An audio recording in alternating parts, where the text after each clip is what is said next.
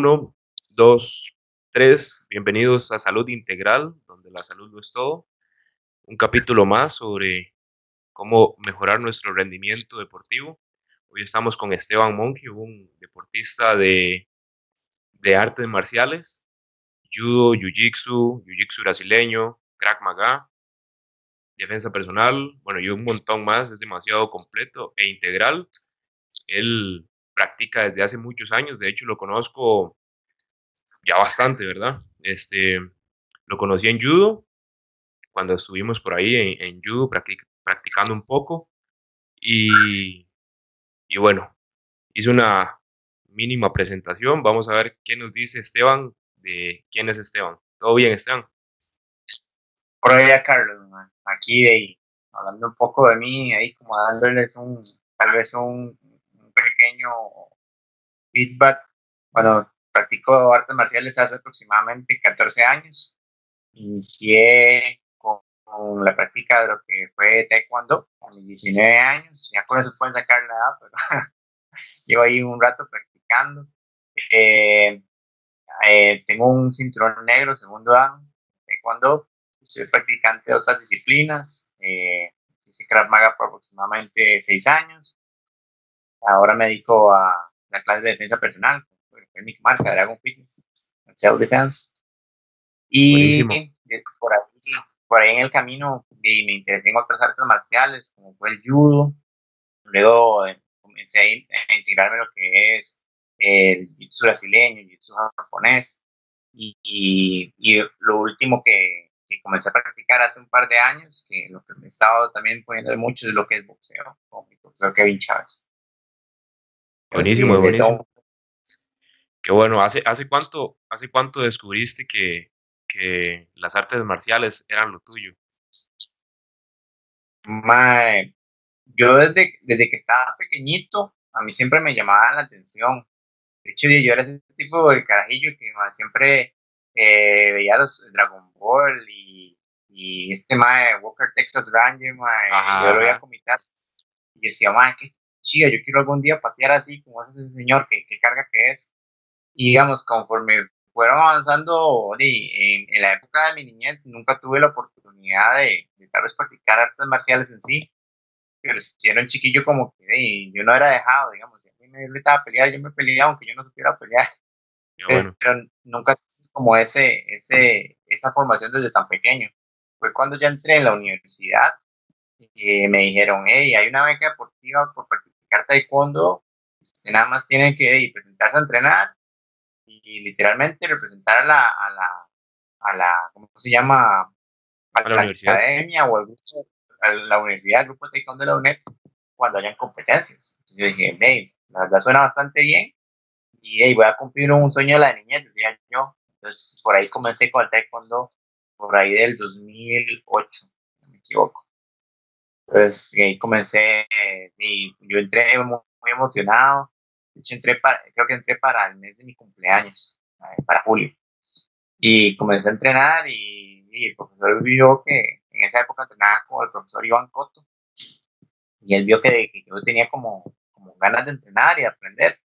Eso sí, como todo, y uno era un poquitito torpe con las cosas, pero él veía que tenía ánimos. Y más bien él, me impulsó a entrenar. En esa época yo y en esa época, en una época siempre he trabajado y estudiado, en esa época y solo estaba, por un periodo de tiempo, me tuve el chance como de, ponerle a estudiar más, entonces pude dedicarle un poquito más de tiempo al taekwondo, entonces en esa época fue como full taekwondo, digamos, porque te digo, hasta unos cinco años que fueron dándole solo taekwondo, seguidos. Seguidos, seguidos. Comencé implementar otras artes marciales. Eh, eso fue como, te digo, comenzó, digamos, eso comenzó con el taekwondo por ahí 2010, 2011. Tuve un, eh, un incidente que fue que, que me, eh, un asalto. Entonces, uno de los más, yo, yo en, el, en el momento, no sé, instintivamente, lo que acaté fue pelear los más, uno de los más tenía un cuchillo y yo de puña, dije, me he puesto cuchillo el cuello, le dije, madre, por favor, yo lo voy a dar todas las barras, todo. Y en el momento que me, que me quitó el cuchillo, ma, yo me lo fui adentro. Y, y parecía que eran dos chavalos. Uno salió corriendo con las cosas porque ya, se las di, porque me estorbaban para pelear en realidad. Y el otro chaval se quedó intentando apuñalarme y lo estrellé contra el suelo. Y después lo, yo, nada más vi que él se, él se levantó y salió corriendo y, y dice, había unos más ahí que no se metieron en la bronca y me dijeron, más, pero ¿qué les hizo dos más? Y yo, yo no sé, nada más me defendí. Y después de ahí comenzó mi interés por, por otras disciplinas. Entonces dije yo, puña, que la verdad me pude haber muerto porque fue una situación de riesgo y yo toca aprender a defenderme bien porque, digamos, obviamente el taekwondo es un arte marcial muy chiva y, y tiene unas técnicas muy, digamos, muy vistosas, pero yo, digamos, eh, para defensa personal no lo recomendaría porque en sí no es, eh, como, digamos, por decirlo así, hablándote de poder de Krav Maga, que no es un arte marcial, es un sistema de defensa personal que sirve para eso específicamente. Digamos, el, taekwondo es como un, un, arte marcial que te puede formar muy bien como persona, te puede enseñar a golpear, a patear, pero para una situación con cuchillos, con pistolas, con palos, digamos, no, no lo recomendaría para ese tipo de situación, tal vez. ¿Y me voy a entender? Sí, claro, no, no, está, está, está bien explicado. Este, ¿Y cuál es la, el, el, arte marcial o, la, o el método de defensa que vos más recomendás para poder defenderse, digamos, en una situación de peligro? En una situación de peligro, yo le recomendaría que entregue todo, colabore y, se va, y deje que la persona se vaya. El asunto es que mucha gente, o muchos de, digamos, de los, las personas que agreden a otros o los amedrentan para quitarles sus pertenencias, los más no se quedan con eso, buscan además de, de que ya te quitan las cosas, de que daño ahí es donde viene la parte que yo siempre digo, de que uno puede aplicar técnicas de defensa personal de una manera inteligente. Por ejemplo, ahí la parte del Krav Maga, que lo recomendaría como un poquito más, o técnicas de defensa personal en sí. Hay técnicas eh, en sí, el Krav Maga los sistemas de combate eh, para defensa personal fueron sacados de las artes marciales. Entonces, eh, sacaron lo mejor de cada arte marcial y lo pusieron ahí. Obviamente, hay golpes sucios, busca hacerle daño a la gente, de eso se trata. Entonces es como te digo, algo que, recomendaría practicar en algún momento. Defensa personal, ojalá con alguien que haya tenido algún tipo de, capacitación en lo que es Krav Maga. Es a lo que yo, digamos, lo que yo en mi vida marcial y de, y de todo esto, es de las técnicas más efectivas que he visto para, para ahí, neutralizar a una persona que te está atacando. Ok. ¿Recomendás que todo mundo debería estar, eh, por, por, lo menos con, con, con, conocimientos previos, básicos. Es, es, importante, como te digo, por ejemplo, el, el hecho de que yo haya practicado taekwondo antes de entrar a Krav Maga me hizo ver como muchos factores técnicos. Por ejemplo, a la hora de patear, obviamente, y una patada de taekwondo está bien hecha, bien ejecutada, va a causar mucho más impacto a, a una persona y tal vez no sepa patear también en Krav Maga y en este tipo de, sistemas te enseñan como cosas muy instintivas, rápidas, eh, cosas que pueden salir de un momento a otro. Pero si uno, de mis profesores de Krav Maga decía entre más cosas le eches a tu saco, más completo sos. Y, y si eso se refleja a la hora que tienes una situación, ojalá que no, pero de riesgo, uno puede tal vez defenderse de una manera más efectiva, más fuerte, puede crear, causar más daño contra, digamos, un, un, atacante, alguien que te quiera hacer daño a alguien en la calle. Bueno, también he escuchado la, de la, cuchilla suiza. Entre más años tenga uno, más, más técnicas va desbloqueando, más, más herramientas para poder eh, usarlas en cualquier momento. Más movimientos, exactamente. De hecho, yo, obviamente, no es como que yo piense que estoy inventando un sistema, pero digamos, yo las cosas que he aprendido, digamos, las otras artes marciales han influenciado y entre sí se influencian para, para mejorarse. así, si, si vos te pones atención, digamos, por ejemplo, hay tipos de agarres que he aprendido tal vez del jiu brasileño que son súper efectivos a la hora de controlar a personas. Por ejemplo, en técnicas de arresto y control, que es una de las cosas que se ven en Krav Maga y en defensa personal. Eh, y hay agarres eh, diferentes, no sé, agarres de cinco dedos que se pueden utilizar para lo que es de, eh, de defensa personal. Y tal vez a mí en el, momento no me los enseñaron de esa manera, me los enseñaron de otra forma. Y yo, ah, digamos, obviamente es porque ya tengo cierta noción de, de, cómo funcionan las cosas, cómo funciona el cuerpo, cómo funcionan eh, ciertas cosas, entonces ya puedo decir, ok, si agarro de esta manera, tal vez sea más fuerte. Obviamente ha sido un, un método como, cuando te explico, como muy también experimentativo. Ajá. Exactamente. Correcto. Sí, sí, sí. Este, y suena bastante interesante en realidad, porque como sos una persona que está integrando métodos de, de entrenamiento y agarres técnicas de todos los que vas aprendiendo, te vas a, te vas a hacer un, un método demasiado completo en realidad. De hecho, esa es mi meta como, como, hey, como, como artista marcial, es eh, ser un artista marcial súper completo. O sea, que si alguien en algún momento llegue y me dice, hey, Esteban, yo quiero que entrenar con usted, pero quiero que me enseñe a boxear, y que yo le pueda decir, ok, yo tengo tanto de boxear, y obviamente en algún momento me, me gustaría certificarme como Acobox, como un entrenador certificado de ellos, obviamente para hacer las cosas bien. Eh, pero que me digan, ok, Esteban, enséñame a boxear, yo le puedo enseñar a boxear, le puedo enseñar a patear, le puedo enseñar a tirar a alguien contra el suelo, a pelear en el suelo, a desarmar a alguien. Esa es como, como, como digan, hasta este momento es como la visión que tengo de mí hacia el futuro, ser un artista marcial ¿Y qué estás haciendo para ello? En este momento estoy más enfocado en lo que es Judo Jiu-Jitsu, eh, Jiu-Jitsu brasileño, entreno en Atlantic Advance. Eh, tengo aproximadamente 6, 7 años, 6, 7 años más o menos de practicar Jiu-Jitsu brasileño. Tengo, en Judo comencé, yo de hecho inicié con Judo en Judo Cartago, ahí es donde te conocí a vos. Eh, luego de eso tuve una transición a, lo, a donde yo entrenaba Krav Maga en ese momento mi profesor estaba como pidiendo más disciplinas. Y me dijo, hey, voy a abrir judo. Entonces, hey, como en ese momento, situaciones de la vida, no pude seguir más en judo Cartago y, todo se me acomodó para entrenar en este lugar. Antes se llamaba Krav Maga Training Institute, ahora se llama Krav Maga, eh, no, ahora se llama Krav Maga Training Institute, antes se llama Krav Maga Extreme Institute, que cambiaron el nombre, no sé por qué. Entonces, en este lugar, Ajá, exactamente. Tal vez sea eso. Pero en ese lugar eh, tenían como Krav Maga, tenían judo, jiu-jitsu japonés. Y en ese año que, digo, inicié con el judo, un tiempito después me fui con ellos a practicar con eh, el sensei se llama Edgar Fernández.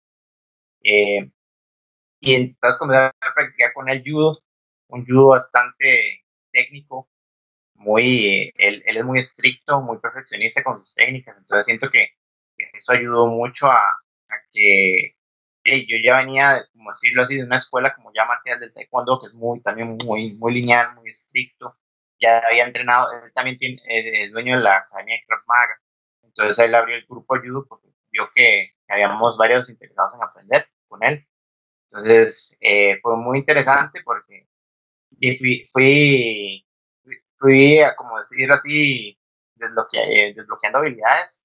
Entonces me di cuenta que, que, el judo se me daba también. Porque yo al principio de taekwondo me acuerdo que era súper torpe.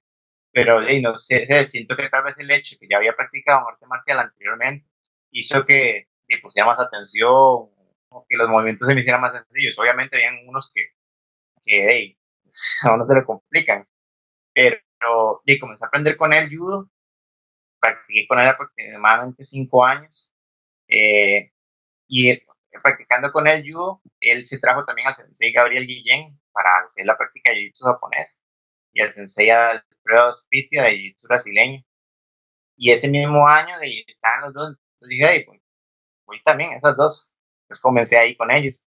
Y ahí viene, digamos, tal vez, por ejemplo, algo que me impresiona mucho el jiu-jitsu brasileño es la capacidad de ellos de dominar en el suelo digamos, si, si, si alguien de jiu brasileño tira a alguien al suelo, literalmente es como, como, como que tirarle un ratón. Sí, ya, se fue. Como, un, como un tiburón blanco, como un tiburón blanco en, el océano, totalmente, es el, el, ambiente de ellos.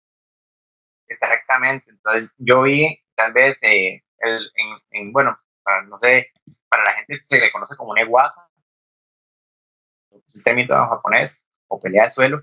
Entonces yo vi, yo vi lo que es una, una pelea de, judo contra jiu-jitsu. Y, y me impresionó ver, la, digamos, yo, yo, yo estaba impresionado en ese momento con el judo. Yo decía, judo es el top de la cadena alimenticia. Yo cuando vi a la gente de brasileña hacer eso, dije, wow, yo quiero aprender a hacer eso, yo quiero tener esa habilidad en, en, como decís vos, en, en, la baja suiza. Yo tengo que tener esa habilidad. Entonces comencé a ver eso, obviamente, y también, como te digo, al mismo, al mismo año, o al mismo tiempo casi, digamos que en la misma semana comencé a practicar también jiu japonés. Y es como otro mundo también totalmente aparte, pero también de lo mismo. Es como, permiso, se combinan. Entonces, es súper chido porque de, comencé a ver como lo que aprendía de, digamos, por decirlo así, yo lo veo así, como que el jiu-jitsu japonés es como la medicina general y el judo y el jiu-jitsu brasileño son como especialidades. Entonces, eh, con el judo, bueno, en realidad el, eh, el jiu-jitsu brasileño viene del judo, así, históricamente es así. Pero yo lo veía como, como por ejemplo, el jiu-jitsu japonés enseña a golpear, patear, proyectar, eh, hacer eh, ilustraciones, inmovilizaciones, ahorcar, etcétera. Todo como, como muy completo, pero no se especializan tanto en el área. Por ejemplo, un judoka, yo sé que dándole con un judoka y mami quiere salir contra el suelo, en algún momento lo va. El, judo se especializa en eso, en tirar gente contra el suelo y estrellar. En el jiu brasileño, ellos pueden caer al suelo, pero ellos siguen peleando ahí. Y ahí es la parte en la que en el judo lo tiras y puedes seguir peleando, pero competitivamente rapidito los paran. En jiu brasileño no, ahí es donde ellos se sienten cómodos. Ellos quieren llegar al suelo rápido para comenzar a moverse. Entonces ahí es donde, donde comienza todo el asunto de, de, ver cómo se integran las cosas. Y, y, y, lo chido, como te digo, como, como ver como tal vez una técnica en jiu japonés y en judo tiene eh, cierta similitud y brasileño, estos, estos más de los Gracie, hicieron una transformación en que una técnica se puede variar de N cantidad de, formas y la hacen ver súper efectiva y es funcional. Hay un montón de técnicas que obviamente tal vez para defensa personal no sirven, pero son muy efectivas. Por ejemplo, los eh, que llaman las proyecciones o takedowns. Son súper efectivas. Pero como te digo, el, sí, como, como mezclarlo todo, le da uno como una visión de, de, de, de, de cómo se complementan las artes. Claro, llegaríamos al, llegaríamos al punto de no etiquetar, porque si usted se etiqueta, siempre he dicho que, que se, limita, se limita mucho, se limita mucho a un tipo de, de movimiento, a ciertas reglas, pero lo que queremos realmente ser es muy integrales. Puede llegar a, a explicarse de esa forma. Correcto, correcto. Ya luego de eso, eh, comencé con la práctica de jiu-jitsu brasileño. Poco a poco me he ido como, siento yo, obsesionando más con el jiu-jitsu brasileño. Siento que es como, como de todas las que he hecho, algo con lo que, no sé, no sé, por alguna razón tengo muchísima facilidad para, tal vez para aprender. Porque, digamos, yo los movimientos, un, un, par de veces los intento. Algo que, que dicen mis profesores en Athletic es, eh, que uno tiene que intentar los movimientos que te en la misma clase. Y también algo que es, es la, la, práctica de repetición, lo que llaman, se le llama diliar, diliar un movimiento, practicar, porque, y es algo fascinante, porque eso también me lo dice mi sensei de jiu japonés, él dice, la práctica automatiza, y para practicar hay que sudar, y, y tiene ahí como ciertos lemas que, que todos se van moviendo, y, y es como muy chiva, porque detrás de todo esto hay como una filosofía de entrenamiento. Entonces, eh, es muy interesante. ¿Y qué, qué cosas has aprendido de esa filosofía para la vida, para la vida diaria? Mucho me, me ayuda, digamos, más que todo, por ejemplo, el ceder para vencer. Es un, viene, es uno de los eh, espíritus del judo, de los tres, o los tres pilares del judo y el ser para vencer, a veces uno piensa que, uno tiene que estar como siempre eh, peleando o siempre tener la razón. Y digamos, me ayuda, por ejemplo, a veces yo digo, puña, la verdad no vale la pena pelear por X cosa o discutir porque es un gasto de energía innecesario, que es otro principio, máxima eficacia, mínimo esfuerzo. Entonces yo, yo a veces me a pensar, ¿para qué me voy a poner a discutir por, ya, como digamos, en tela más ya fuera del tatami, eh, a discutir por esto si la verdad y no vale la pena? Entonces, a veces uno sé, como dice, para vencer, que alguien le dice X cosa a uno, ah, sí, sí, tener razón, es mejor que tengas razón y vos te quedas con tu punto y listo, eso es todo. Y yo sigo con mi vida. Y es que es interesante porque el ser humano ya está programado para, para estar discutiendo. Si usted le da pie a una discusión, ahí, ahí se mantienen. Pero está buenísimo. Está como, como la, la, la, la premisa de, del judo, que es utilizar la, la, fuerza del contrincante a su, a su favor. En realidad nada más lo deja venir y, y, que, y que caiga en el suelo, que se reviente y, ahí se dará cuenta quién tiene la razón. Exactamente, no con el tiempo no dije, ah, dejemos que esto caiga por su peso y cae. Entonces, es como chiva, digo, eh, dentro de las artes marciales, como decís, digo, hay demasiada filosofía. A veces uno se pone a pensar que, no, sé, que la gente, o no sé si es el tico o en sí las personas eh, que, tienden a victimizarse por las cosas. Y es, y es, muy interesante ver que cuando uno ya entrena artes marciales, uno se da cuenta que si uno no hace las cosas, si no las hace bien, las cosas no, no salen adelante. No es como que yo diga, ay, pobrecito yo, de, yo entreno mucho y, y la verdad no, me, no soy tan bueno, no, en realidad yo me hago bueno, yo me pongo a entrenar y lo hago conciencia. A veces de, pasa en la vida que la gente tiende como a victimizarse, ay, es que ya pasamos fuera al tatami, y es que yo no consigo trabajo porque, es que no hablo inglés. Entonces uno dice, hey, aprende inglés. es que no tengo plata. Y internet hay cursos. Usted puede ser autodidáctico, es aprender inglés solito. Es que, es que siempre es, es, es como una vara que la gente tiene que quitarse ese cassette como de la cabeza, como hay que dejar de decir, pobrecito yo, comenzar a pensar, no, madre, tengo que hacer las varas para que se muevan, si no, no se van a mover. Y digamos, algo que me han enseñado las artes marciales. Hay días que, digamos, uno piensa, ay, tal, tal cosa. Digamos, cuando alguien me dice eso, ya suena estudioso, pero la, la idea de que alguien me diga, pobrecito yo, a mí me molesta. Y digo, porque pobrecito usted, es que no puede, no puede hacer las cosas o, tiene algún impedimento.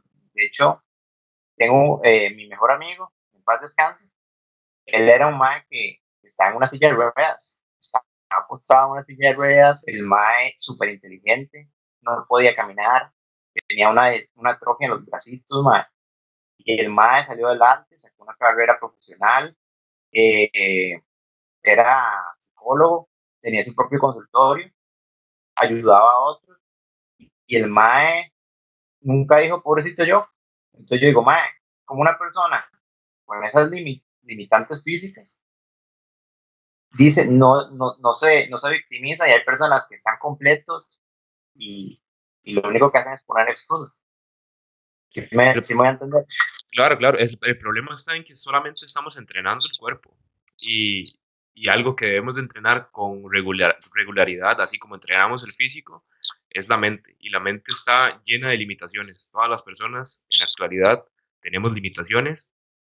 Hay unas más con, más limitaciones que otros. Y ese es el problema. Este, el cerebro nos resuelve todo en, en cualquier momento que se lo pidamos. Correcto. Entonces, de ahí es eso, como las artes marciales me han enseñado que siempre hay una manera de resolver las cosas. No, como te tanto dentro como fuera del tatami. Por ejemplo, jiu-jitsu brasileño a veces es algo como hasta que suena hasta cómico, no sé, para mí es cómico, que dicen que jugar jiu-jitsu, eh, bueno, perdón, pelear en jiu-jitsu es como, como jugar ajedrez, pero con un gordo de 100 kilos encima aplastándote la cara y queriéndote arrancar un brazo o una pierna. Entonces tenés, tenés, que resolver en ese momento, tenés que buscar una manera de, de, salir del problema. Entonces eso, aunque la gente no lo crea, le da a uno una capacidad como de soportar la presión. A veces unos en la vida tenemos situaciones y situaciones. Que tenemos presión, presión social, presión, no sé, nuestros familiares, jefes, etcétera. pero cedemos ante esa presión y decimos, ya no puedo más, ¿ya? No, no es que esté mal no poder más en el momento, pero así me pongo a pensar, uno puede buscar una solución, apagar el fuego. En este caso, si lo ponemos en el tatami, ok, tengo un gordo sin kilos encima aplastándome y que me quiere arrancar un brazo, ¿qué tengo que hacer primero? Esconder el brazo para que no me lo arranque. ya apagué el primer fuego, ahora sí, tengo que quitármelo encima. Entonces voy con la técnica para ir saliendo y quitarme, quitarme el gordo encima. Y ahí vamos, vamos eh, poco a poco. Y es que de eso se trata la vida también. Uno, uno piensa que, bueno, uno no nace con un manual de vida en realidad, pero la vida es de ir desarrollando técnicas, maneras para salir de, de, esas circunstancias. Y es que lo que no entiende la persona que se pone como víctima es que todos pasamos por problemas, solamente que hay unas personas más fuertes que otras emocionalmente. Correcto.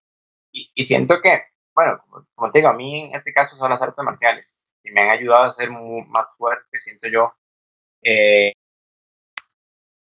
mentalmente. Entonces, se cortó. No, no, no todo bien, todo bien. Siento que, me han ayudado a ser más, fuerte como mental, físicamente. entonces, eh, eh, la, idea de, de, como te digo, es como, ok, tengo un problema, tengo que resolver. Eh, eh, esa es como la manera en que yo veo las cosas.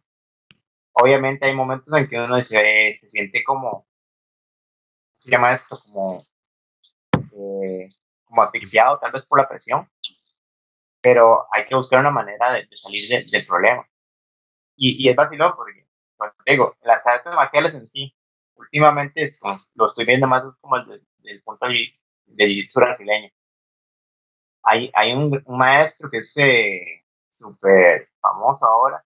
Se le conoce como el maestro más completo del mundo y es como el mejor entrenador de Y él tiene un principio que dice que para poder salir de una situación, a veces hay que, eh, poner, él, lo ve así, él lo ve como un diagrama, entonces dice que para poder eh, salir de una situación hay que ponerle trampas a la gente, como problemas. Entonces, y ahí también uno, si lo, pasamos del plano vista del tatami al, al plano vista de ya la vida regular, es como, ok, tengo un problema, pero para salir de aquí tengo que resolver de alguna manera. Entonces, yo no sé, voy a tirar, voy a hacer esta jugada esta jugada. Y, y si lo ves, también se relaciona como el ajedrez. Entonces, como si hago esta jugada, va a pasar esto, tal vez pase esto. Y puña, pasó esta cosa. Y bueno, me movió otra pieza que yo, yo decía, madre, pero esa pieza, no tiene sentido y tal vez es algo que el más está planeando. Entonces, la vida es igual, uno hace una pieza y dice, bueno, voy a mover esta, ¿qué pasa? Sale una cosa, a veces se puede que salgan negocios, tal vez no salen negocios, pero yo me animé a mover la pieza, es lo más importante. E, es el asunto, moverse, estarse moviendo. Arriesgar, arriesgar. Obviamente, también está esto, lo de que son ya mitigar los riesgos, pero uno tiene que estarse moviendo porque eh, si uno no se mueve, dicen que lo que no se mueve es pelota. Entonces, hay que estarse moviendo para, eh, porque es la, única manera de continuar avanzando, moviéndose.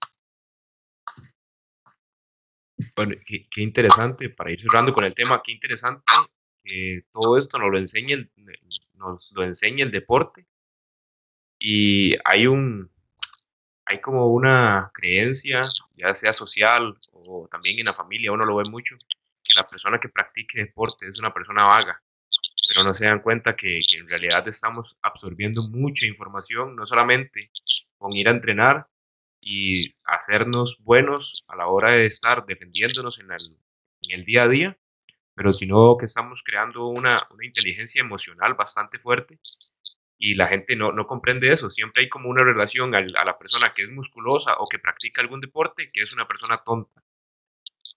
¿Qué piensas sobre eso? En realidad yo más bien pienso todo lo contrario. más bien pienso que el hecho de que alguien eh, sepa pelear demuestra que tiene cierto grado de inteligencia. Porque, como te digo, eh, es, usted tiene que estar resolviendo en el momento, estar resolviendo problemas pongámoslo desde el ejemplo ahora de boxeo. y ahí tengo un mae, digamos que un gordo, pega muy duro y me está tirando golpes a la cara, al cuerpo, y tengo que buscar bloquearlos en el momento y buscar una estrategia para salir de ahí y contraatacarlo y yo poderlo, y poder llevar, en este caso, la pelea a mi favor. Entonces, como te digo, yo comparo mucho las artes marciales como con el ajedrez. Yo hago un movimiento, el más hace uno. El ajedrez es como un juego muy... También me gusta jugar ajedrez. Pero el ajedrez es un juego como mucho de estrategia. Yo hago algo para que me reaccione. De igual manera funcionan las artes marciales. Yo hago una pinta, tiro un golpe, tiro una patada, eh, controlo de, X manera para que la persona me, dé una reacción. Eh, entonces, sobre eso yo trabajo. Entonces, tengo que ir resolviendo problemas en cuestión de, segundos para llevar a la persona a donde yo lo quiero llevar. O sea, no sé, meterle unos, ganchos, un gancho al hígado, una patada a la cabeza, eh, no sé, en, el caso de judo, agarrar al maya, hacer una, una técnica de proyección en que yo lo tire, o en, el suelo, de llegar a una, a una estrangulación. Entonces, todo eso es cuestión de, decisiones, resolver problemas en segundos. Tengo que lograr controlar cosas y, y harto de una manera, eh, una manera como por pasos, como estructurada, para que todo llegue al objetivo. Entonces, toda todo esto que estoy diciendo uno lo hace en cuestión de segundos, o un segundo, y todo uno, voy que voy a hacer esto, a ver qué pasa, jalo el mar, y el maestro se movió como yo quería, pum, intento la técnica, salió, puede fallar uno, como decía vos, entonces puede equivocar, y puede que, tal vez, como te digo, volviendo al boxeo, le tiré el golpe, puño, y bajé la guardia, pa, me comí, un, me comí un, gancho, pero nada pasa, no es que pasa, se me pegan, ya. Entonces, como te digo, el practicar artes marciales es para mí, como decir así, es igual a, a ser inteligente para gente que le gusta pensar y resolver problemas rápido. Y, y es, y es resolver, resolver problemas en el presente, porque estás pensando, que hay en el futuro un movimiento que tenías que hacer ahorita en el presente para resolver el problema que estás pasando en el presente. ¿Me explico? Digamos, yo, yo en judo me acuerdo, en judo me acuerdo que, bueno, es una técnica que también uso cuando me tengo que pelear, que primero como que comienzo a empujar al, al contrincante entonces la, la, reacción del contrincante va a ser oponerme, oponerse a la fuerza que yo estoy haciéndole a él. Y bueno, me acuerdo, bueno, el, nombre popular era caballito, a mí me encantaba ese movimiento y, con facilidad se las aplicaba porque en realidad eh, lo que yo ocupo es nada más que vengan contra mío. Y una forma de activar eso, que vinieran en contra mío, era empujándolos.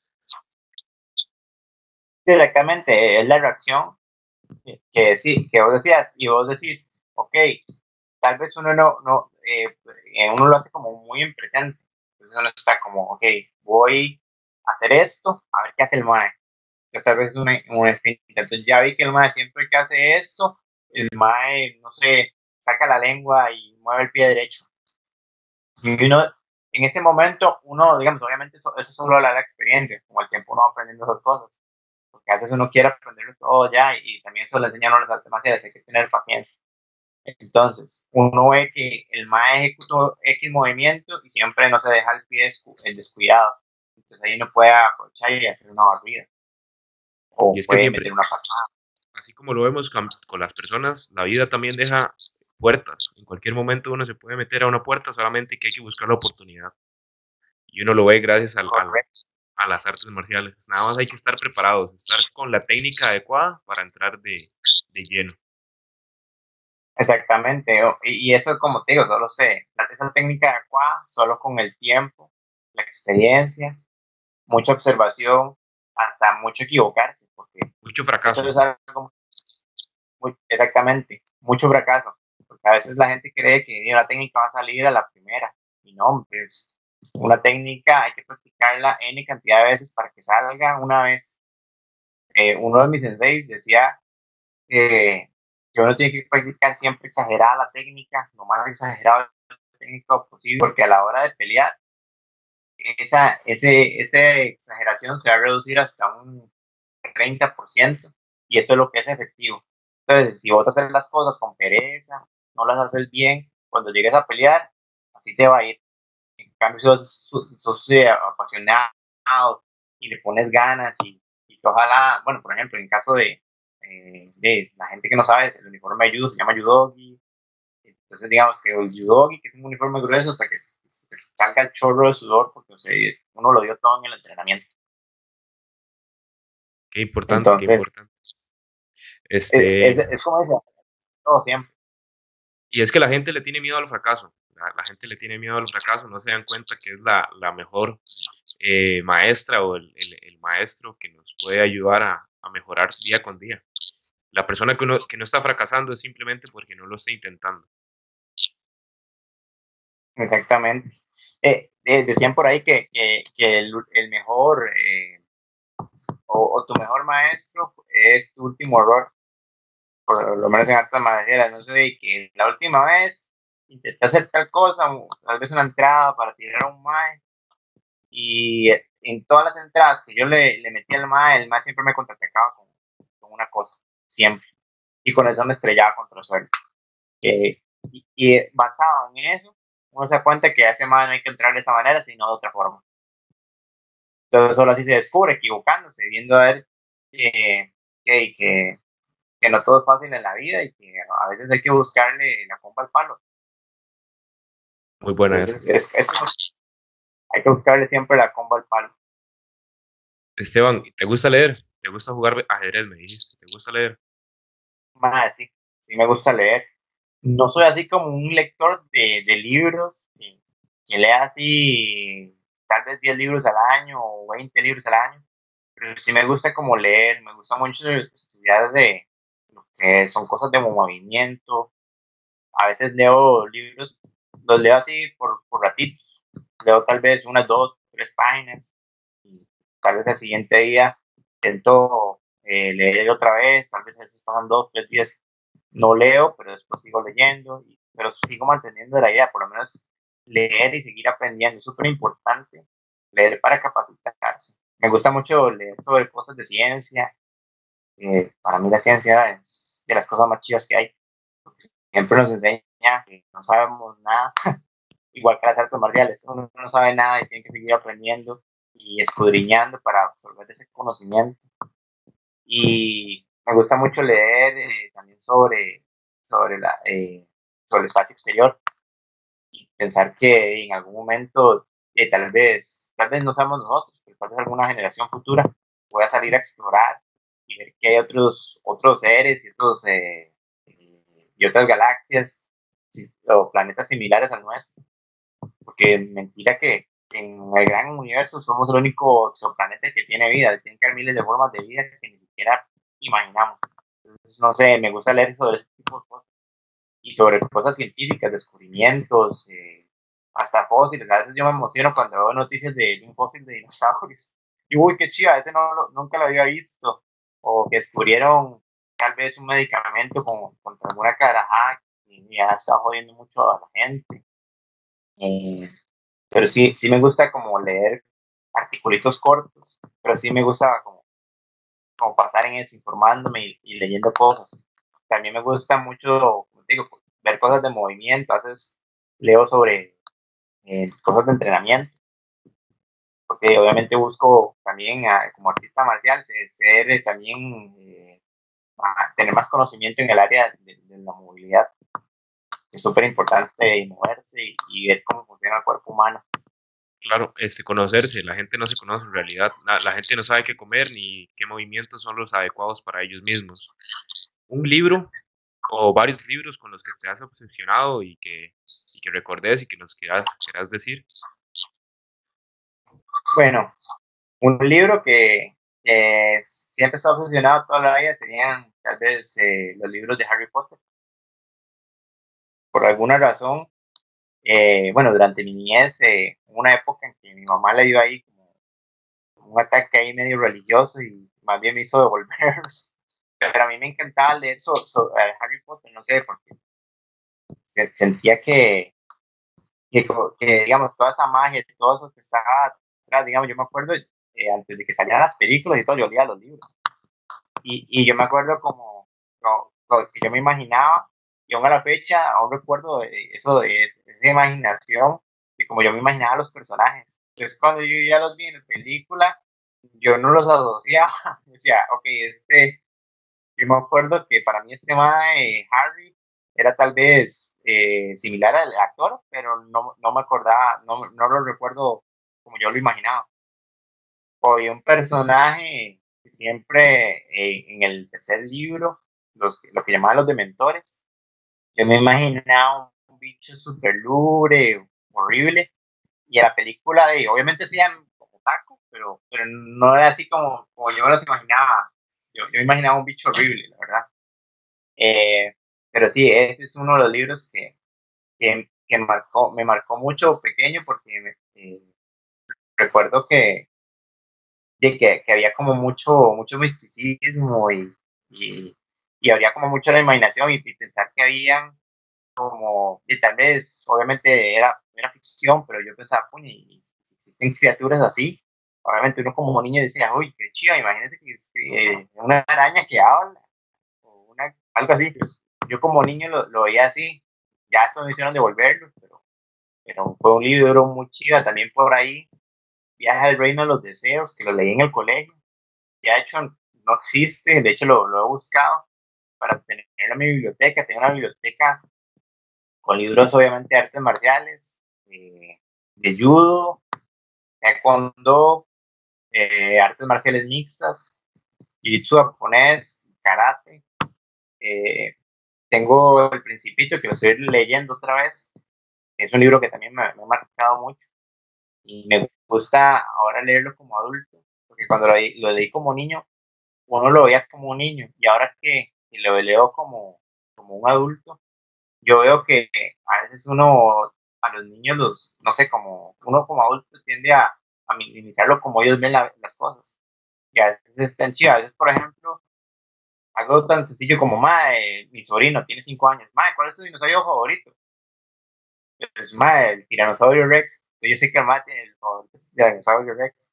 O, mae, ¿cuál es tu color favorito? Ahora dice que es el amarillo. Obviamente va a cambiar con el tiempo, pero lo chido es poder tener ese tipo de, de, de, puntos de vista. De visión, exactamente. Y, y, y hay personas que no, no se dan esa tarea de, de preguntarle a sus hijos o o a sus sobrinos o a alguien pequeño, como ellos ven el mundo. Y ahora leer el libro como adulto me hace ver que, que los niños en realidad no se preocupan por muchas cosas, o sea, ellos felices, viven su día a día. Y uno como adulto comienza a, a llenarse de problemas y angustias que en realidad, y como te digo, todo tiene una manera de siempre resolverse. Entonces, eh, esa, esa, es la parte tal vez de, esos tres libros. Bueno, de Harry un montón, pero me leí por lo menos eh, hasta el cuarto, quinto. Ya después vi las películas, pero igual eh, sí tengo como, como una, un tal vez, leerme todos los libros otra vez para poderlo tener para poderlos pero eso es otro, otro, otro significado que le vas a descubrir. Verlo de una manera diferente porque en esa época yo era un niño todavía. Y qué, y qué importante, qué importante que comenzaste a leer desde, desde, desde joven y, y eso fijo, estoy tan seguro que te rompió esquemas ya que te habían puesto tus padres, tus tíos, las personas que te rodeaban adultas, comenzaste a desarrollar una forma creativa de imaginación. Bueno, lastimosamente vino la parte religiosa que siempre llega a interrumpir algunos procesos, pero qué importante que me estás diciendo que vas a, que tenés la, digamos, como la, el hábito de, releer ya con un pensamiento más maduro y con todas las experiencias que tuviste de, joven. Exactamente, y es como, como te digo, como ver las cosas desde diferentes puntos de vista. Pero, como te digo, leer es, es vital para uno. Aparte, te ayuda con la ortografía, que es súper importante ayuda mucho a, tener, eh, digo, esta diversidad de, puntos de vista y te hace poner los puntos de vista que tienes actualmente analizarlo, ponerlo en perspectiva con otras cosas. Entonces a veces uno se, se pone a pensar, eh, y tal cosa, tal vez eh, uno lo ve mucho conforme va creciendo, que mis papás me enseñaron que las cosas eran verdes. Yo me doy cuenta en el camino que hay diferentes tipos de verdes, no sé, se me ocurre verde agua, verde kaki, en realidad no son muchos colores, pero, pero para darte un ejemplo, entonces uno se da cuenta que hay varios tipos de verde, no solo el verde que le decían a uno, esto es verde y así se queda verde. Qué importante, sí, siempre, siempre eh, el ser humano tiene como esa tendencia a nada más etiquetar y, hacer cosas si alguien ya nos enseñó y como, como decías vos, ahí es donde también entra el, el, el ponerse como víctima porque están esperando que alguien llegue a rescatarlo y en lugar de poner ellos su propia opinión, su propio punto de vista, y, y por ahí anda, ves que lo comenzaste a, desarrollar desde joven, esa, esa forma de ver la vida. Y, y, también, como te digo, es como desarrollar un, un pensamiento crítico. Bueno, digamos, le pueden decir, eh, no sé, el color verde es verde, porque sí, pero yo quiero saber por qué es verde. Entonces, no sé, si te pones a investigar, sabes un poco, te das cuenta que es por la reflexión de, de la luz de X forma y por eso se ve verde. Y sobre X superficie se veía un verde caqui, un verde oscuro. Entonces, es, es un asunto también de investigar y de preguntarse el porqué de las cosas. Un día hablando con mi sobrino, y cuando tiene cinco años, pero es súper curioso. Entonces a mí me gusta contestarle preguntas. Entonces a veces me dice, eh, tío, ¿y, ¿Y cómo, cómo nacen las plantas? Digo, ¿no sabes cómo nacen las plantas? Eh, él es como muy, muy, digo, al ser tan curioso, aprendí muchas cosas, tiene cinco años y él ya sabe contar, contar como hasta diez mil, ya sabe contar bien, eh, eh, y habla, habla súper bien español e inglés, y el maestro se sabe la y yo creo que hasta ya sabe leer, se sabe el sistema solar, los dinosaurios, etc. Y entonces el maestro me preguntaba, tío, pero ¿cómo nacen las plantas? Y le digo, madre, okay, la vara es que usted agarra la semillita y pone y comienza a crecer, pero dura un tiempo creciendo. Pero obviamente yo no tenía el chance de, de decirle, de, de, quedarme ahí y esperar a que creciera la mata porque iba a tardar varios días. Entonces, bien, aprovechando la tecnología, me, me di a la tarea de buscar un video donde viera una planta a crecer con los días. Y entonces se impresionó de ver cómo las semillas se comenzaban a abrir, a abrir, a salir las raíces y comenzaba a crecer el tallo. Y él se queda, wow, qué chido eso. De hecho, tenemos pendiente el experimento de plantar una semilla de cualquier cosa, nada más para que él la cuide. Pero es súper interesante el hecho de que él siempre me pregunta, y él sabe que a mí me puede preguntar cualquier cosa y yo le voy a dar una respuesta. Y si yo no la sé, voy a ponerme a investigar para poderle dar ese punto. Y él me dice, no, no quiero que con él pase, como, muchas veces a uno, tal vez como niño le decían, ¿y por qué las cosas son así? Porque sí, yo digo y punto. Entonces, yo siempre me pregunté eso, ¿por qué tiene que ser como seis puntos? Tiene que haber una razón de peso para yo saber qué las cosas son así. Entonces, eh, yo me ponía a pensar, y me gustaría que él tuviera una crianza un poco más positiva. Entonces, tal vez influenciarlo ahí poquito a poco, tal vez con mi sobrino, hasta con algunos de los chicos con los que me relaciono, alumnos, etcétera. Me gusta que la gente tenga como ese, esa curiosidad por aprender más, no se queden solo ahí estancados. Y es que qué, qué importante eso que estás diciendo, porque normalmente nos, nos guían como un rebaño, simplemente haga lo que tiene que hacer como lo que lo hizo la persona que va delante suyo y ya no pregunte más, simplemente viva. No, no, no se cuestione tanto, no se cuestione tanto y, y siga nada más y crea ciegamente, ciegamente. Eso es, es la verdad. Sí, ese es el problema, digamos. Yo creo que eso es un, como decís es, un hábito de rebaño. Hasta las mismas redes sociales que, todos en algún momento las usamos para negocios o para nuestros perfiles personales. O razón, tenemos a, a, seguir tendencias de cosas. Y a veces esas tendencias no son tan positivas porque no, no, no nos hacen razonar a veces un día me puse a pensar, puña, eh, que yo uso eh, Instagram a veces para, para Dragon Fitness o para mi perfil personal, y un día me puse a pensar que a veces estaba gastando demasiado tiempo en ello.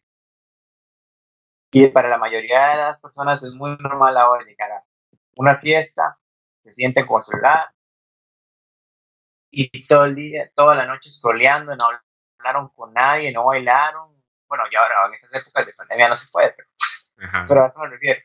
Digamos, no, no, se relacionan con otros, esa relación humana. Y no están valorando lo, lo, más preciado que tienen, que es su tiempo. El tiempo es el, el bien más preciado que tenemos y, la gente no lo ve, piensa que es el dinero. Y, en realidad es esto, el, el, poder disfrutar del tiempo con personas que han este, recorrido el camino que uno tal vez va a recorrer en algún momento y, y ampliar, ampliar las experiencias que, es lo que más vale, que el tiempo es lo más preciado y si alguien nos puede dar masticado algo que ellos ya vivieron, nos va a, ahorrar tiempo.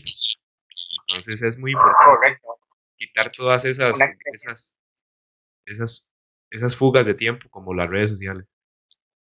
Exactamente, a veces, y como te digo, me pongo a pensar, por ejemplo, un sensei, tal vez como el sensei Guillén, que tiene más de 50 años de hacer judo y a veces yo me pongo a conversar con él y él a veces me dice, vea, haga esta, esto de X manera y él va a caer de esa manera. Yo, y tal vez yo en ningún libro o en ningún video yo he visto técnicas que él me ha enseñado y es por su pura experiencia. Porque, ok, haga esto.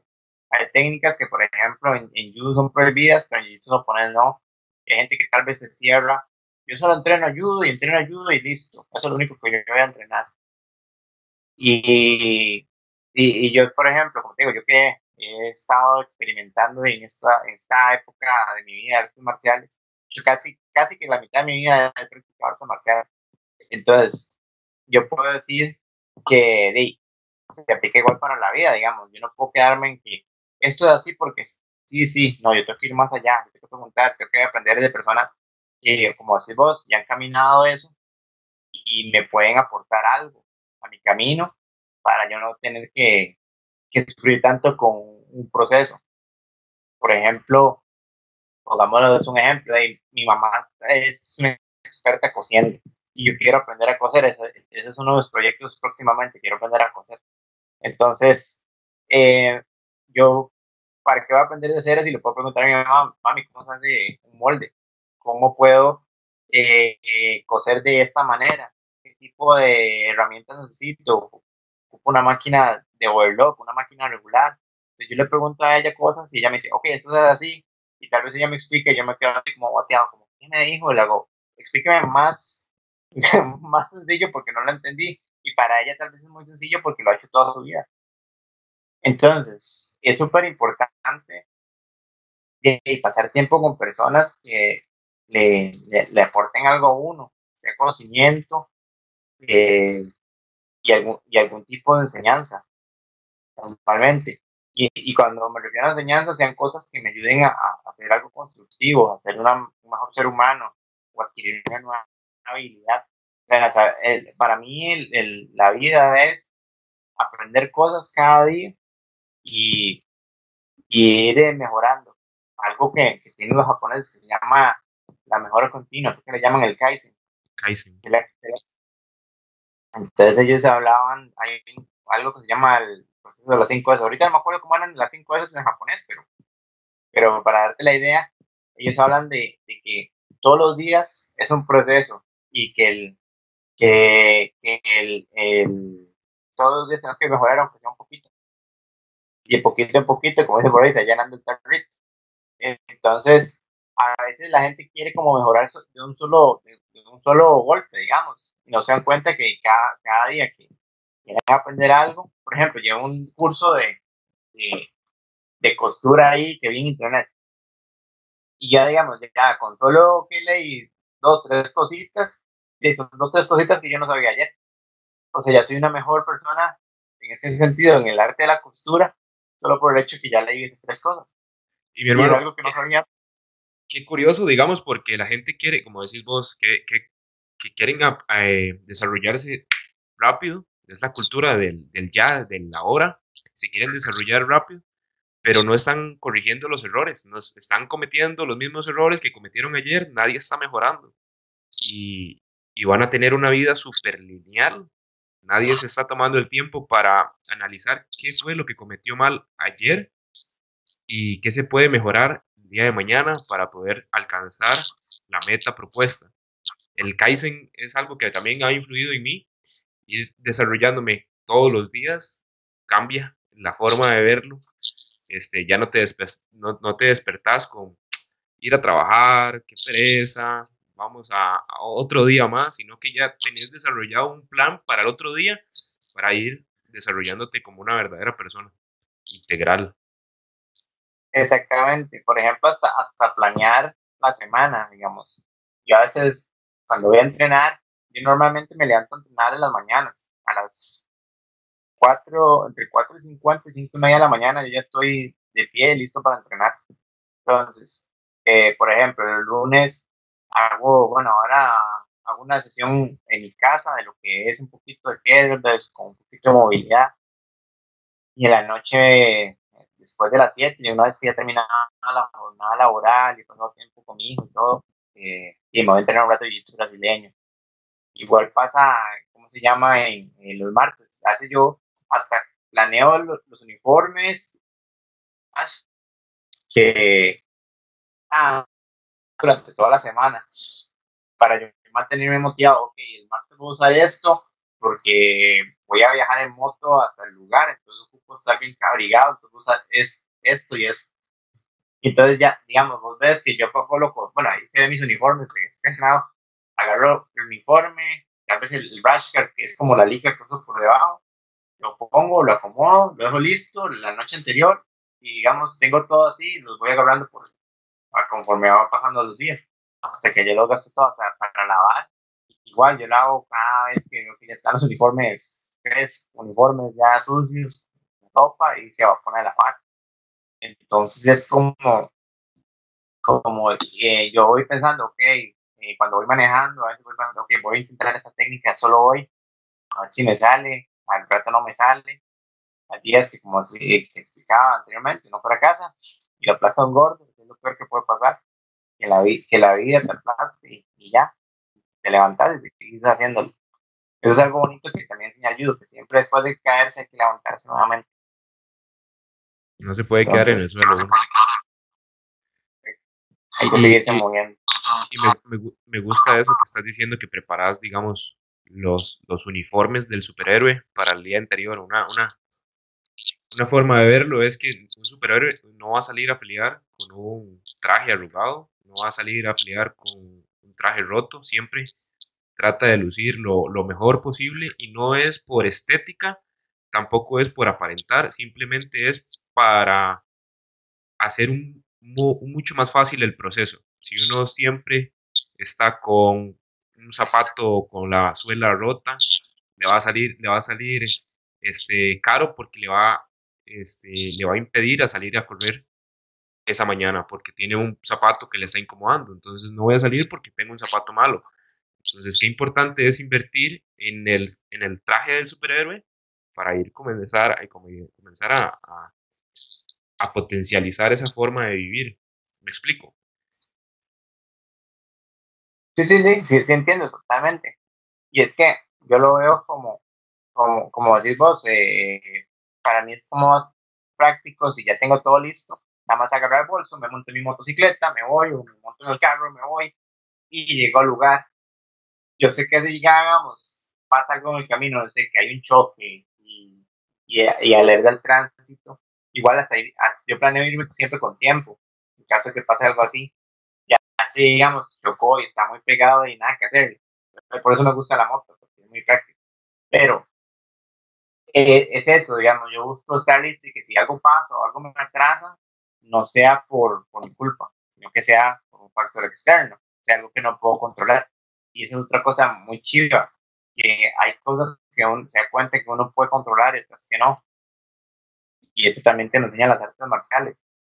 Que, por ejemplo, yo puedo controlar eh, siguiendo el ejemplo de la ropa, qué rash me voy a poner, con qué uniforme, eh, qué movimiento quiero practicar hoy, que no puedo controlar, que ese, el gordo me aplaste y que el movimiento no salga tal vez como, como yo quiera, pero tal vez ah, por hacerlo de, X manera aprendí un movimiento nuevo o, o algo nuevo.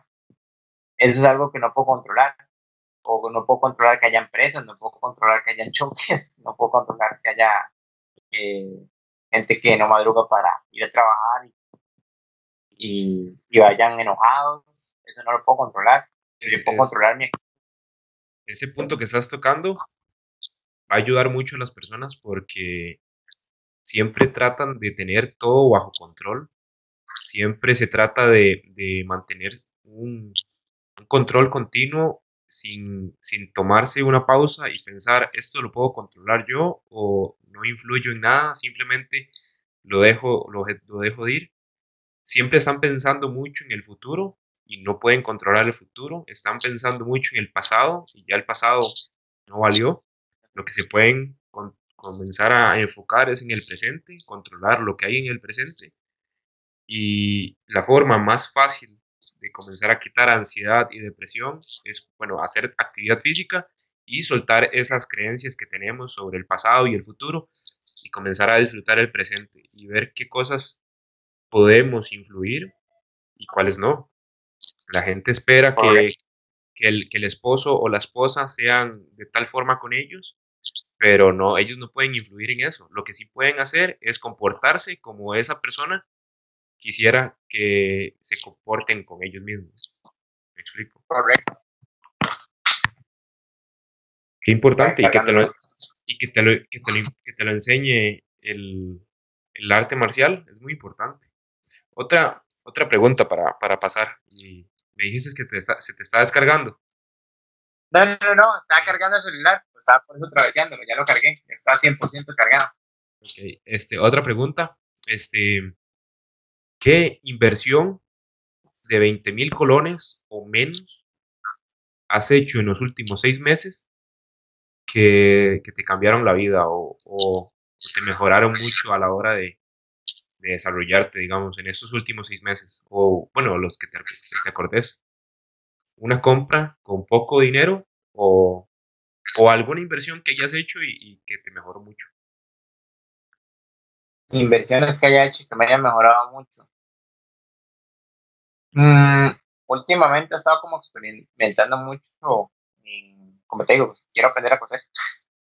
Entonces, como en el mercado textil, he hecho como, como inversiones en ropa de, entrenar, tal vez. Yo veo que, obviamente la ropa para entrenar a veces no es tan, económica como uno quisiera, pero de, me gusta como, como últimamente, como te digo, antes no era tan observador de las cosas porque cuando uno se mete como en un área, uno comienza a, ver cosas que antes no veía. Entonces, por ejemplo, ahora cuando yo me meto a, a, ver esto, sé, la ropa, yo veo las costuras, digo, puña, esta costura, la verdad no es tan buena y esta persona me está cobrando como si fuera una costura muy buena. Y es algo interesante, porque te digo, últimamente estaba como comprando, eh, como, no sé, tal vez camisetas, haciendo camisetas.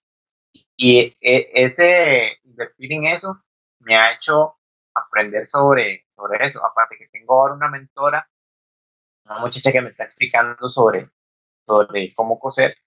Aparte mi mamá, otra muchacha, me está explicando de como todo el arte de lo que es hacer ropa.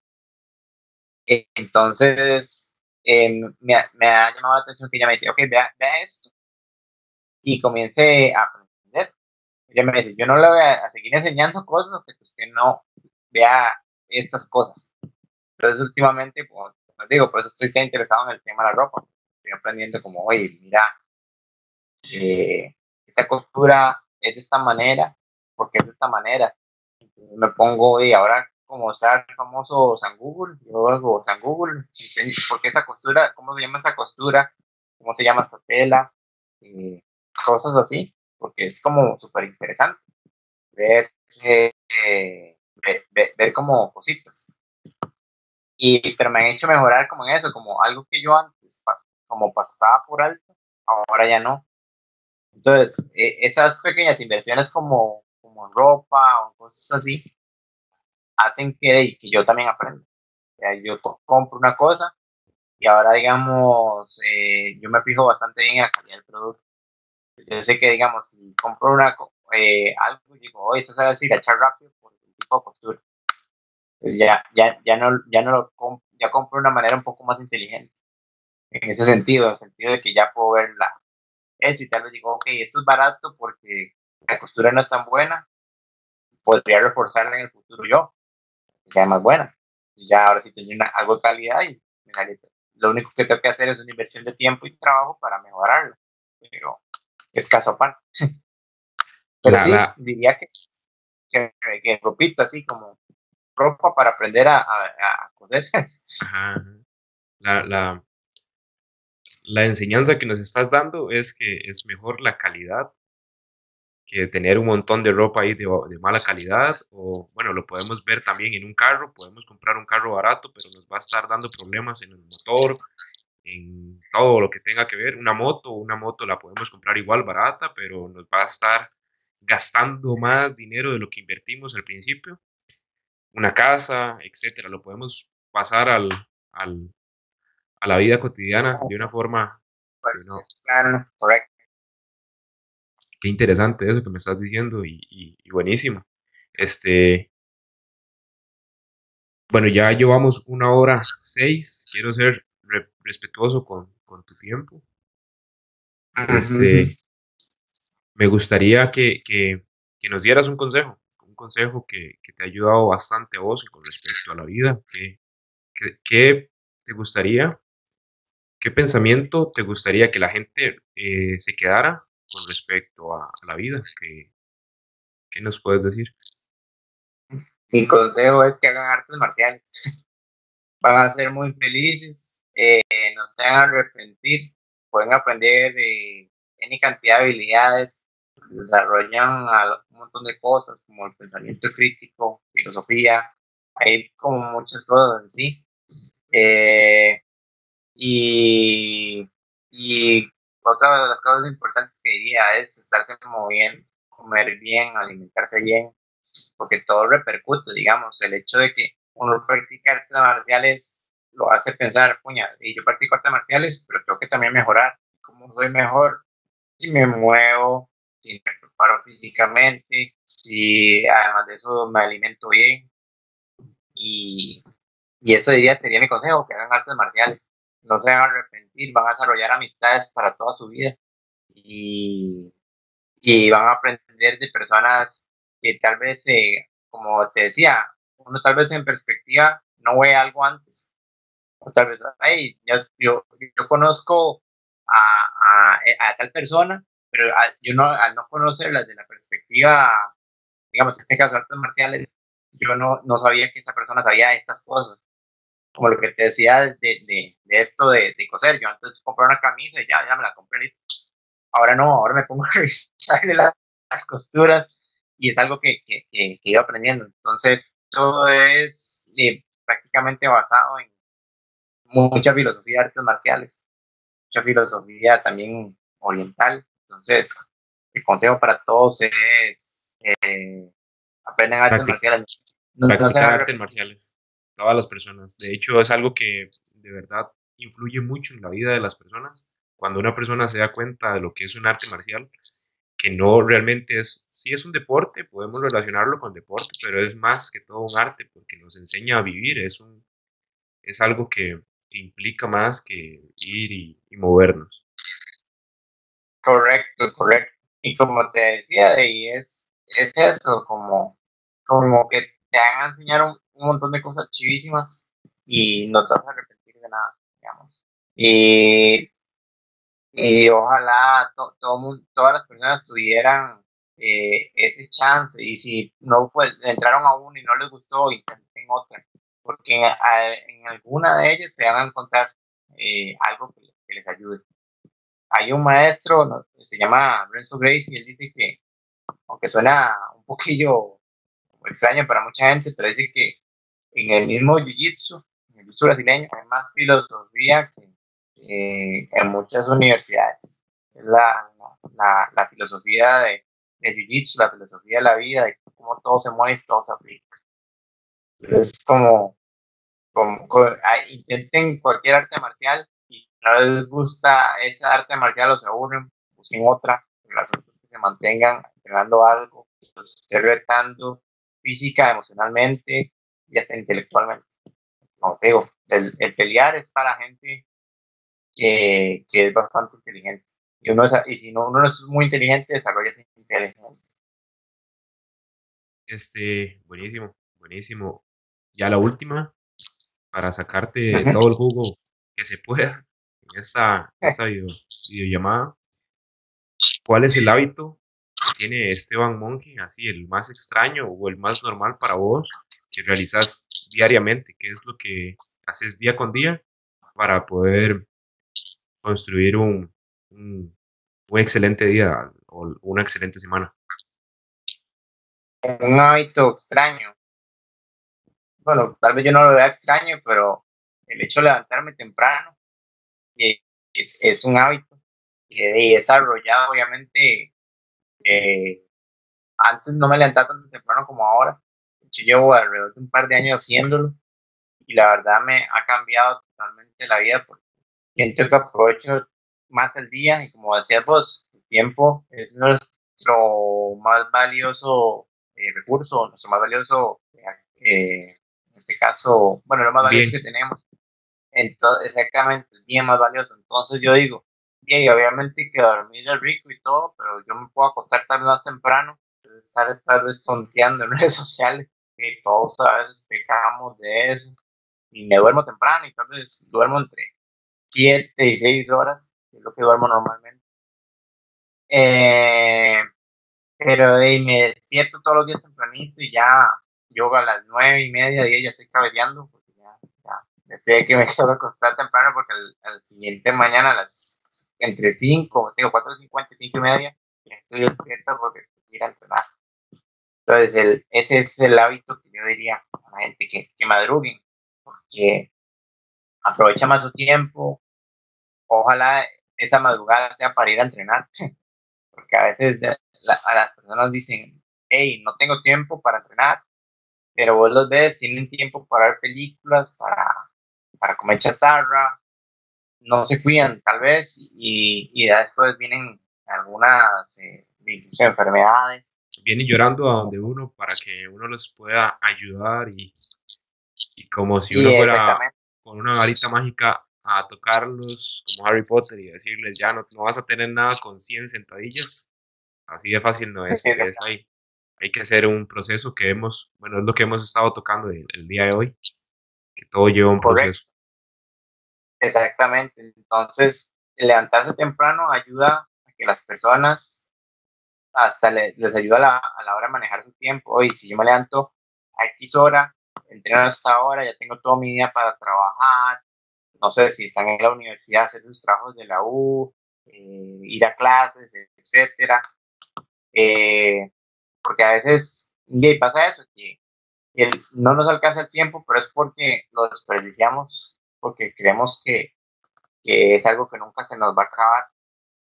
Entonces, tal vez una, una manera de, vivir, de, que ah, tenemos que tener en consideración eso, que en algún momento de nuestra vida también va a llegar a un límite y, vamos a fallecer. La gente no piensa en eso, piensa que todos son eternos. La gente le tiene miedo. A morir, tiene miedo a la muerte. No recuerdan que todos somos de la muerte. Memento mori, siempre, siempre. Exactamente. Siempre nos vamos a morir en algún momento. Entonces, hay que disfrutar, crear experiencias y, y, aprender cosas nuevas siempre. Entonces, dicen por ahí que, uno de esta vida solo se lleva lo, comido, lo bailado y otro poco cosas por ahí. pero, pero uno tiene que aprovechar esas experiencias. Y yo digo, levantarse temprano creo que ayuda mucho a desarrollar eso, a desarrollar un hábito de, poder hacer más cosas en el, en el mayor tiempo posible. Es como algo que yo diría que antes en temprano y ojalá si pueden hacer las posibilidades vayan a entrenar. es lo mejor, así como yo me he hecho.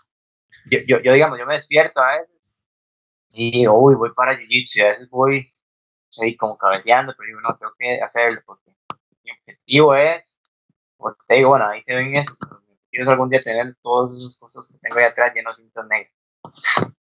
Perfecto, eso Entonces, es. y, la, gente, la gente lo puede ver muy material, pero eso está representando algo. Eso no es material, sino que es representación de todo el esfuerzo que has hecho. Correcto. Digamos, yo lo veo como también algo como visualización. Digo, puña, ya llegué hasta este, hasta este escalón, me faltan esos tantos escalones para llegar a, a, esta meta. Que tal vez de ahí, el, de hecho, mucha gente piensa que el zorro llega al cinturón negro en una disciplina y lo hacen las mamás los tomates. Y no, en realidad es el momento en que uno se da cuenta que uno no sabe nada. Uno ya tiene lo básico para poder enseñarle a otros, pero a uno le queda demasiado por aprender. Como te digo, a veces mi sensei de, de japonés, el que tiene 50 años de hacer jiu japonés y judo, él me dice, yo no sé, yo sé solo un poquito de judo y jiu-jitsu. Y él me dice eso, yo me quedo así como tiene 50 años de hacer esto y que, y que él me diga que sabe muy poquito. Y qué importante. qué importante rodearse con ese tipo de personas, porque a veces uno lo ve hasta con los papás de uno que uno les dice algo, ay, sí, sí, yo ya lo sé, yo ya lo sé. Y en realidad es que no saben nada con respecto a la vida. Y la vida es más amplia que un arte marcial. El arte marcial puede ser esta bolita aquí que estoy haciendo, o pequeñito, y la vida es demasiado amplia y más difícil que competir con alguien o practicar arte marcial para, para ganarle a alguien en, en un combate. La vida es mucho más dura. Correcto. Correcto. Y, y es eso, como, como te decía, que yo también es algo que llaman uno visualización. Yo visualizo donde estoy ahorita y visualizo donde me quiero ver. Y, y es algo como, sí, hay gente que lo escribe en un papelito o, no sé, últimamente he visto la gente hace un mural y pega ahí una casa, y pega un avión, y pega no sé cuántos miles de seguidores en algún lado. Y eso visualizan así, es una forma de visualizar. Para mí, en este caso, en este momento de mi vida, está la manera de visualizar yo en algún momento. Y es que y es muy importante, Esteban, porque la, la visualización, lo que pasa con la visualización, bueno, no sé de qué forma lo haces, pero el cerebro humano no diferencia la imaginación con la realidad. Y si vos estás imaginando constantemente a dónde quieres llegar y haces un mapeo, haces un, un fase por fase de cómo llegar a lo, a lo que vos querés llegar, la mente ya una vez que lo haya imaginado, ya lo hizo. E, eso es lo, interesante, ya lo hizo. Y nada más es de hacerlo ahora sí conscientemente, de una forma eh, física. Pero cuando lo tenés totalmente bien eh, construido en tu, en tu mente, ya nada más es de, de hacerlo. Correcto, correcto. Y esa es como, como la manera en que, que, como digo, como yo veo las cosas, yo quiero, me pongo una meta, yo quiero esa meta y en este momento estoy luchando por ella, digamos. En algún momento eh, me gustaría, tal vez para, para mí o para, para mí, eh, decir que la, persona, la gente me considere un, un, un artista marcial súper completo. Ya, como hablamos aquel, aquel, aquel día, si la gente no conoce a Yuri Boyka, vean las películas de Undisputed 2 y 3, 4, ya está la 4 también. Qué bueno, qué bueno. chaval, demasiado. Y el MAE dice que quiere ser el peleador más completo del mundo. Y ese es el spoiler de la película ya. Entonces, e, Es, es, como interesante. Yo lo veo como yo quiero ser un artista marcial súper completo. Y es, y es, excelente. Es un, es un sueño bastante alto, pero si uno no se plantea sueños altos, ¿para qué vivir entonces? pero es, es, es, algo así, ¿no? Porque es un sueño, como decís vos, alto, pero que requiere de, un progreso chiquitito cada día. Y como decís vos, poco a poco se va llenando el tarrito, digamos, tal vez también por ahí algún día me mencionaron que por no enfocarme en algo, no iba a progresar. Yo, en realidad uno sí progresa, nada más que progresa a un ritmo más lento. No, pero no, no, es que, no es que estés desenfocado, simplemente que la, entiende, la gente no entiende que estás combinando todo para hacer una sola cosa. ¿ya? Estás agarrando de todo para hacer una sola cosa. Querés ser el, el, el la persona con, con los artes marciales más, más íntegra, ¿me entiende? Es, es más, más que esas, esas personas que se especializan en una sola cosa y que se etiquetan, ok, yo soy judoka y hasta ahí llego. No están viendo un amplio mundo, océanos inmensos de otras artes marciales. exactamente, se limitan a sí mismos. Yo es que como lo veo es como te digo, de, voy pasito a pasito y sé que en algún momento voy a llegar. Y, eso es lo importante, no es esperarse por llegar. A veces uno siente, eh, más que todo me pasó de mucho en,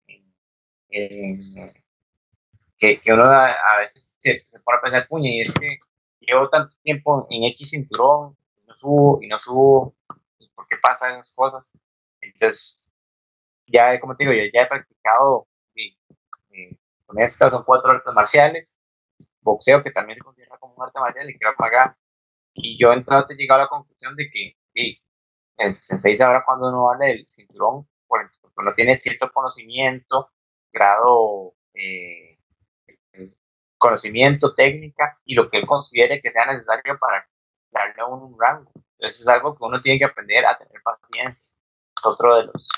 En todas las artes marciales siempre te enseñan, tenga paciencia, porque por algo pasan las cosas. El sensei Guillén, por ejemplo, el sensei su japonés, él me dice, yo prefiero que usted sea un cinturón, en este caso verde, que es el rango que mantengo actualmente en el japonés, que sea un cinturón verde bueno, que la gente diga, qué chaval lo más bueno, parece un cinturón negro, lo bueno que es, a que llegue un cinturón negro y que digan, qué chaval lo más malito, quién es su sensei, qué, qué pena con ese señor que lo haya hecho ese cinturón negro. Entonces, yo prefiero, como te digo, de ir poquito a poco, ir mejorando, ser bueno. La verdad, yo me enfoco más que todo en, en eso, en querer ser bueno, hacer las cosas con excelencia. Porque no hay nada más chido que hacer algo que uno ama de una manera excelente. Que la gente diga, que la gente diga, eh, ese madre de Chile le apasionan las artes marciales. Hay gente que dice, madre, pero ¿por qué le cuadran tanto? La cosa es que usted no entiende porque se no entrena. Y hasta gente que entrena, o no tienen, pero no tienen un, propósito. En realidad la gente no tiene algo, algo por qué vivir. Y es por eso es que les cuesta tanto entrenar, porque en realidad no conocen qué es lo que les activa esa chispa para vivir. Correcto, correcto. A veces pasa eso, que la gente, como decimos, la gente no sabe o hay gente que le activa la chispa, estar todo el día acostado viendo Netflix, es algo muy, muy positivo, pero no entrenan porque no me he encontrado eso que les apasiona. Yo por eso le digo a la gente, intente, equivóquese. Gay. Es que la, la, gente también tiene como esa, esa noción de que, uy, se van a reír de mí, van a pensar los demás de mí.